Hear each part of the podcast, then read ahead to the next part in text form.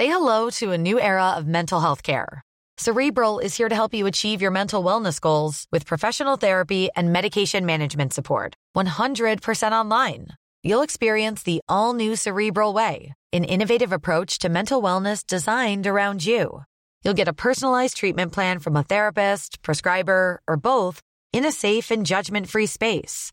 Your cerebral therapist or prescriber will outline a customized plan with clear milestones along the way so you can get to feeling your best. With Cerebral, you're not alone in your mental health journey.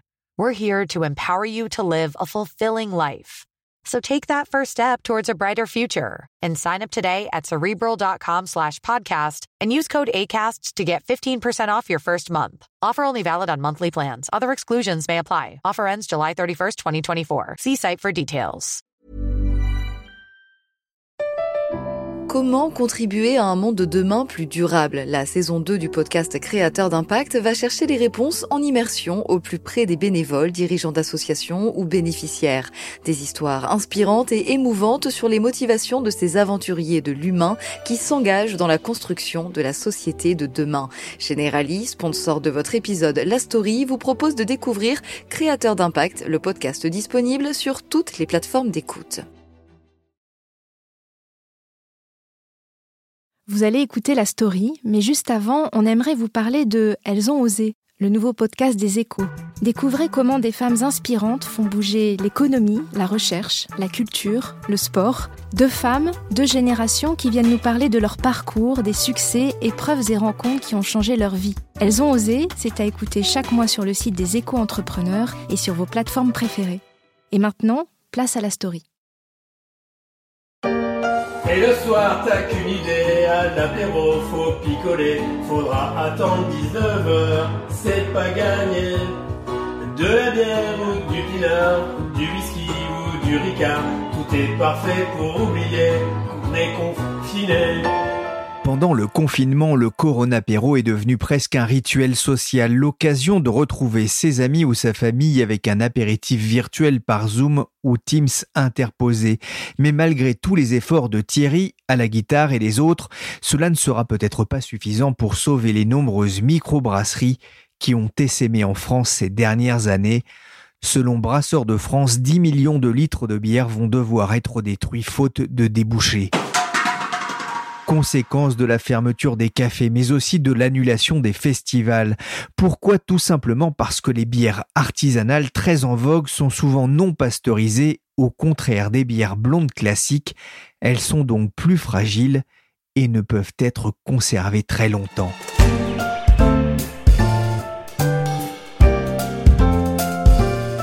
Je suis Pierrick Fay, vous écoutez La Story, le podcast d'actualité des échos, et on va s'intéresser aujourd'hui à la mode fragile mais sans doute pas éphémère des microbrasseries.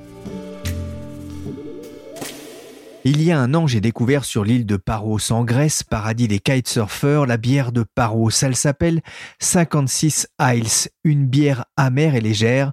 56 comme le département du Morbihan. Ça m'a fait penser immédiatement à GX, la bière de Groix dont je vous ai parlé récemment dans la story. La bière locale, un atout pour le tourisme, mais pas seulement. On a vu aussi l'intérêt pour le développement économique et la préservation de l'agriculture locale. Les micro-brasseries produisent peu et souvent à destination d'un marché local. Elles sont donc aussi dépendantes du tourisme. J'ai d'ailleurs demandé à Jean-Pierre Renaud, brasseur de la bière de Groix, si sa production était facile à écouler. Alors, c'est quand même assez récent, hein, puisqu'on a démarré le brassage euh, le 9 juin, et donc on a connu la période d'été. Il faut savoir qu'ici, sur l'île de Groix, c'est une île qui connaît la, visite de près de 100 000 personnes durant l'été. Et donc, euh, durant ces trois premiers mois, on a connu un engouement extraordinaire, puisqu'on a réussi à vendre 200, plus de 280 hectos, c'est-à-dire 28 000 litres, que ce soit dans les bars ou que ce soit dans les boutiques. On avait, euh, durant l'été, 16 points de vente qui ont pris la, bière de Groix. Et ce qui me fait euh, très plaisir, c'est que, parce que vous savez, quand il y a une nouvelle bière, il y a toujours un engouement lié à l'innovation, à, la, nouveauté. Et en fait, il y a un, renouvellement euh, et les gens reviennent aux produits, ce qui est quand même très, très satisfaisant. Les, bars euh, à Groix, il y en a quelques-uns. Très vite, ils, ont, ils ont voulu l'avoir Alors, oui, la plupart, vous savez qu'en fait, ils ont déjà leurs propres produits, donc il faut que la, la bière de Groix s'intègre dans le panel des produits qui sont vendus. Et je dirais pour l'anecdote que c'est le consommateur, c'est le, les gens présents sur place qui, sont, qui ont créé en fait la demande en disant est-ce que vous avez la bière de Groix? Et ça, je pense qu'aujourd'hui, entre la, la demande et l'offre, il y a un, un équilibre euh, important qui s'est intéressant qui s'est mis en place. À Groix, il y a un bar que les marins connaissent bien, les marins du monde entier, c'est Thibedef. Oui. On en trouve là-bas? Bien sûr, oui, oui, bien sûr. Vous avez euh, effectivement euh, la, la, bière euh, chez, chez Thibedef. Et en plus, vous l'avez dans un format particulier, qui est un format 75, qui correspond à un acte de consommation plus festif et collectif. Comment est-ce que vous expliquez le succès des microbrasseries aujourd'hui?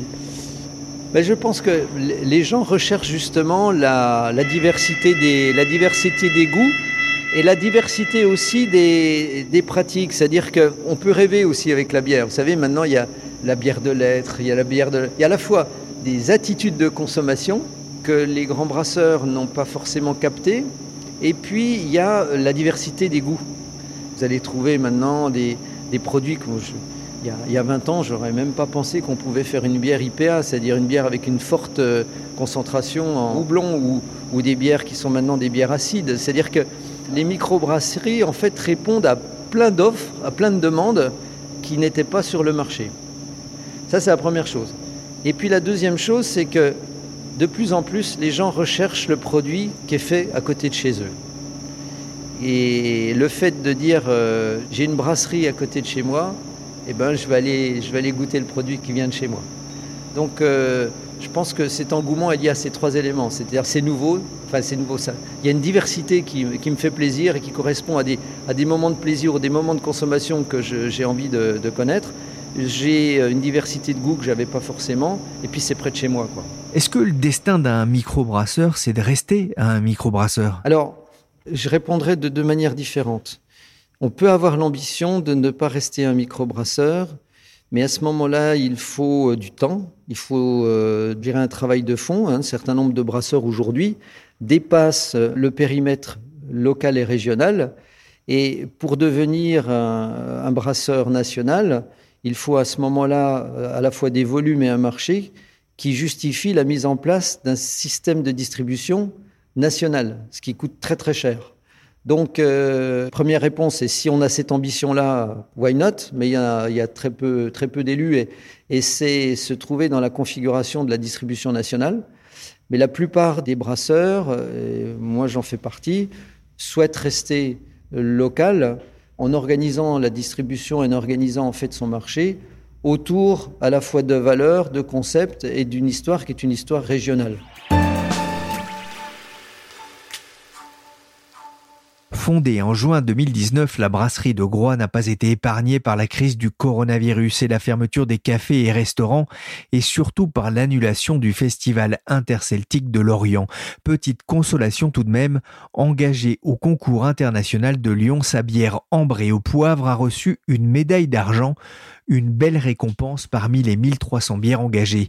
On le disait, les brasseries, quelle que soit leur taille, ont souffert de la crise, avec des ventes de bières qui ont plongé de 35% entre mars et avril. Le coronavirus est venu gâcher une année qui s'annonçait pourtant faste pour les secteurs, avec la perspective de l'Euro 2020 en juin, suivi des JO de Pékin en août. Les gros brasseurs ne seront pas épargnés, tels Heineken, dont les profits ont chuté de près de 70% au premier trimestre, mais pour les micro-brasseurs, le réveil risque d'être encore plus douloureux. C'est ce que m'a expliqué Anthony Leduc, journaliste aux échos. Oui, oui, et plus particulièrement pour eux, parce que la plupart du temps, ces acteurs euh, privilégient les circuits courts ne sont que très rarement présents en, en, grande distribution et donc reçoivent souvent sur le lieu même de la brasserie leurs clients, leurs consommateurs et, et, de fait le confinement les a obligés à fermer leur seul point de vente. Ça veut dire Anthony que certains risquent de, de ne pas s'en relever? Oui, oui, oui, le, le, risque est grand pour les microbrasseurs qui se sont lancés récemment, qui n'ont pas encore trouvé leur public et qui ont investi énormément dans leur outil de production le risque est très fort. L'été arrivant, on peut espérer malgré tout une reprise relativement forte, mais est-ce que le secteur pourra se relever? C'est encore une question pour laquelle il est difficile de trouver une réponse. Alors comment est-ce qu'on définit d'ailleurs une microbrasserie ou une brasserie artisanale? Une microbrasserie, c'est avant tout une, une, petite entreprise, donc euh, un petit nombre d'employés, parfois même un, un brasseur seul C'est une entreprise qui est indépendante et qui va chercher à promouvoir la bière sur des bases, on va dire, de goût et de qualité des produits avant de chercher à, produire euh, et à faire du volume. Le syndicat des brasseurs se félicitait l'an dernier de cette frénésie d'activité dans ce domaine, mais il s'inquiétait déjà de la fragilité de nombreux établissements. C'est pas facile de rentabiliser une microbrasserie? Non, c'est difficile. Ça demande beaucoup de travail pour des structures qui sont souvent très petites. Souvent, le, le brasseur euh, joue tous les rôles dans le développement de son entreprise et donc il doit produire sa bière, mais aussi gérer tout son administratif qui peut parfois être lourd, gérer tout le marketing de, de ses produits et la, la communication euh, autour de la brasserie. Donc c'est quelque chose de difficile, ça demande énormément de temps. Pour produire en quantité, il faut investir beaucoup d'argent dans son outil de production et donc la rentabilité, elle vient, mais elle peut, elle peut mettre du temps à venir. On sait que beaucoup de microbrasseries aujourd'hui sont très endettées. Bah, L'endettement euh, des microbrasseries euh, pour se lancer, il est, il est fort. Donc après, en fonction de la réussite et et si la brasserie trouve son public, elle peut réussir à s'en sortir euh, rapidement. Mais effectivement, c'est un risque euh, fort euh, que prennent tous les brasseurs en se lançant. Alors on sait que les microbrasseurs peuvent aussi hein, profiter des aides de l'État, mais il y a des initiatives qui ont été mises en place pour aider plus spécifiquement les, les microbrasseries? Oui, tout à fait. Il y a un, un énorme élan de solidarité qui qui est apparu pendant pendant cette période de confinement, à savoir les les grands syndicats des, des brasseurs ont mis en place des initiatives, que ce soit Brasseurs de France ou euh, le syndicat national des brasseurs indépendants, euh, pour euh, pour pouvoir permettre aux consommateurs de, de, soutenir leurs brasseurs, donc soit via des, des bons d'achat à faire valoir dans les bars quand ils quand ils auraient rouvert, soit sur des, prises de participation.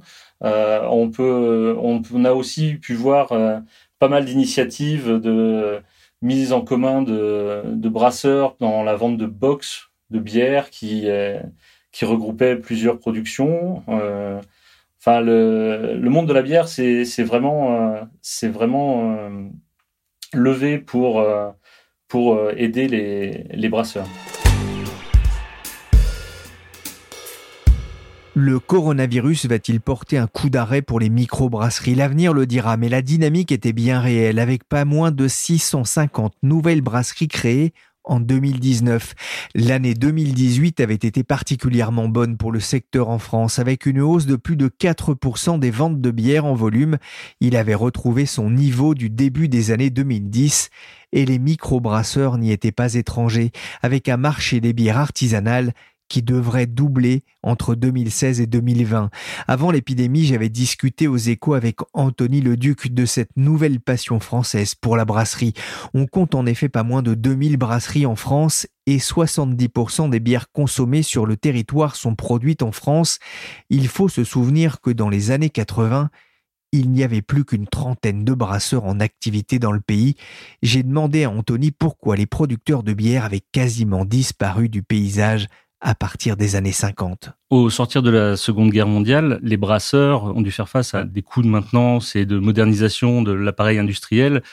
Et petit à petit, le secteur s'est concentré, s'est standardisé, s'est uniformisé pour arriver à ce palier en fait de, de 30 brasseries dans les années 80. Pourquoi est-ce qu'il y a eu une telle vague de création de microbrasseries en France? Alors, la France n'est pas précurseur dans le domaine, c'est-à-dire que le, phénomène est apparu euh, tout d'abord aux États-Unis avec euh, un phénomène qui est lié au ce qu'on appelle le home brewing, c'est-à-dire le, brassage à la maison au milieu des années 80. Et euh, à partir de ce mouvement, beaucoup de brasseries ont commencé à éclore aux États-Unis et petit à petit ont traversé l'Atlantique pour euh, arriver en Grande-Bretagne euh, et, en France. C'est-à-dire qu'on avait du matériel pour faire sa propre bière chez soi? Oui, tout à fait. La bière, au final, c'est quelque chose qui se produit assez facilement à la maison si on a un équipement euh, de cuisine standard.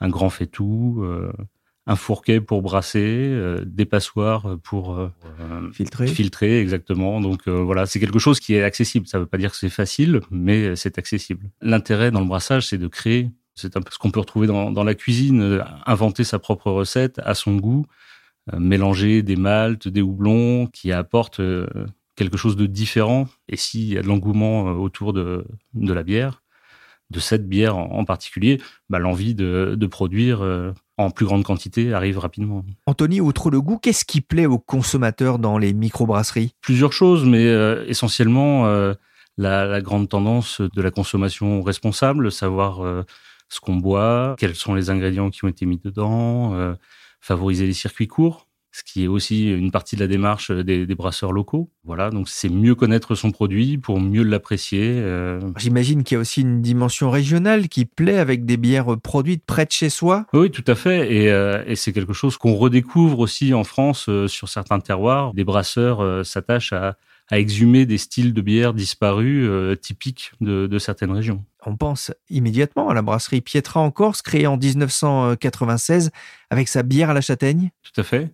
C'est une bière qui justement joue beaucoup sur son identité corse avec euh, des ingrédients du, terroir et qui s'est démarquée en fait de l'offre bière euh, qu'on pouvait trouver en grande distribution pendant des années. Donc c'est effectivement, ça fait partie des marques qui sont sorties du rang euh, des biens industriels euh, classiques. Alors vous me disiez que c'était pas forcément la précurseur en France. Hein Et en fait, euh, non. C'est-à-dire que la bière artisanale est, est repartie de Bretagne de Morlaix, où la brasserie des Deux Rivières a été créée au milieu des années 80. Et cette brasserie des Deux Rivières est devenue la brasserie Coref, qui est désormais installée à Carré. Et ça va bien avec le festival des Vieilles Charrues, qui se tient justement à Carré.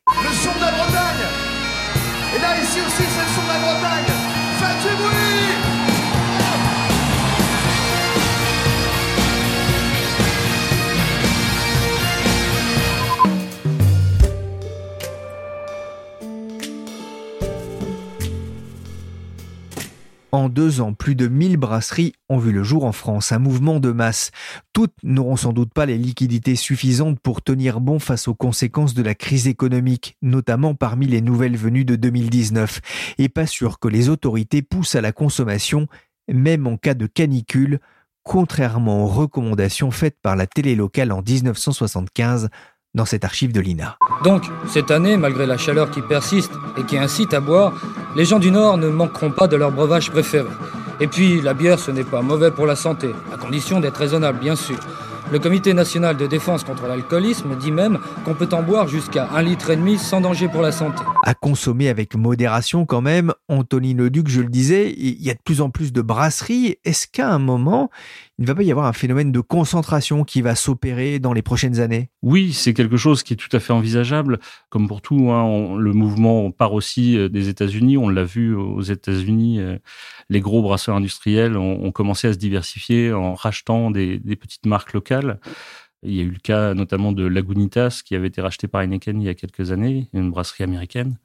On l'a vu aussi au Québec, puis en Grande-Bretagne et euh, Premier cas euh, l'été dernier en France, euh, Gallia, euh, dont Heineken a pris une participation aujourd'hui. Donc Gallia, c'est une brasserie parisienne qui est basée à Pantin et, donc voilà, Heineken a pris une part du capital de, de Gaïla l'été dernier. Les microbrasseries ne pèsent pas grand-chose par rapport aux géants comme AB InBev, Heineken, Carlsberg qui se partagent plus de 50% du marché mondial de la bière avec 1400 marques. Mais en France, elles ont atteint 7% de part de marché l'an dernier. La difficulté pour elles, c'est de se faire connaître? Oui, bah, il y a une phase de, notoriété à conquérir en fait euh, auprès des consommateurs. Donc euh, ça passe par des événements en, en bar. La visibilité n'a jamais été aussi grande pour la bière. Jamais eu autant d'événements organisés euh, en France autour de la bière, de festivals, de bars dédiés à la bière et à la bière artisanale en particulier.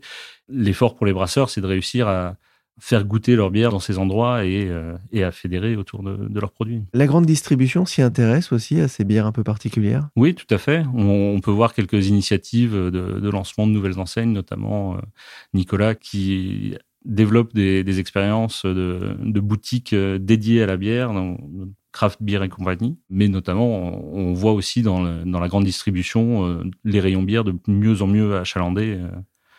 Euh, au quotidien. Alors, ce qui est surprenant hein, dans cette effervescence autour des microbrasseries, de ces créations, de, ces festivals ou de ces bars à bière qui se créent, c'est qu'en moyenne, les Français consomment ben, une trentaine de litres de bière par an et par habitant, et on est les plus petits consommateurs de l'Union européenne avec euh, les, Italiens.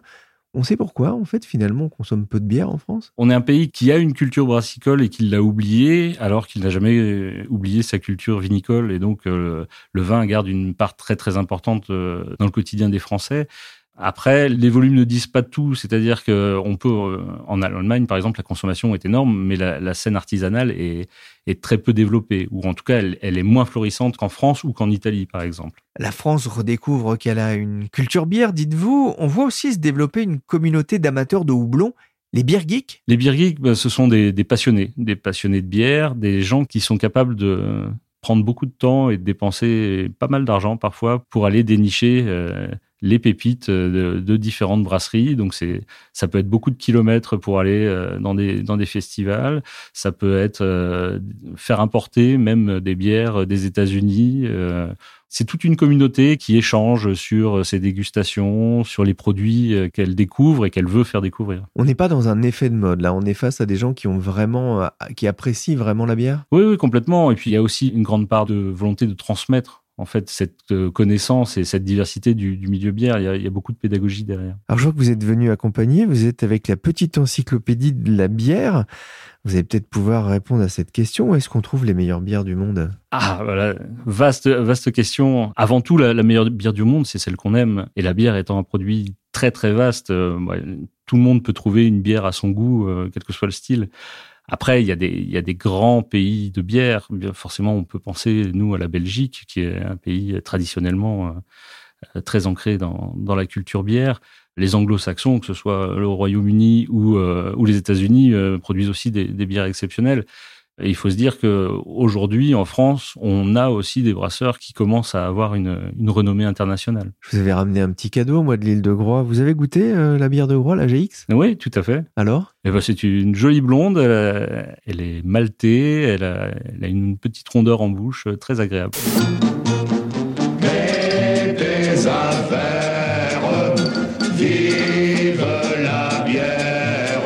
Merci à Anthony Leduc, journaliste aux échos, de nous avoir fait partager sa passion pour la bière. J'attends avec impatience de goûter sa propre production. Mon petit doigt me dit que c'est pour bientôt. La story, le podcast d'actualité des échos, s'est terminé pour aujourd'hui. L'émission a été réalisée par Willy Gann, chargé de production, d'édition et du décapsuleur Michel Varnet. Vous pouvez nous suivre sur toutes les plateformes de téléchargement et de streaming de podcasts. N'hésitez pas à vous abonner, à partager et à trinquer à la santé de la story. Pour l'information en temps réel, rendez-vous sur leséchos.fr.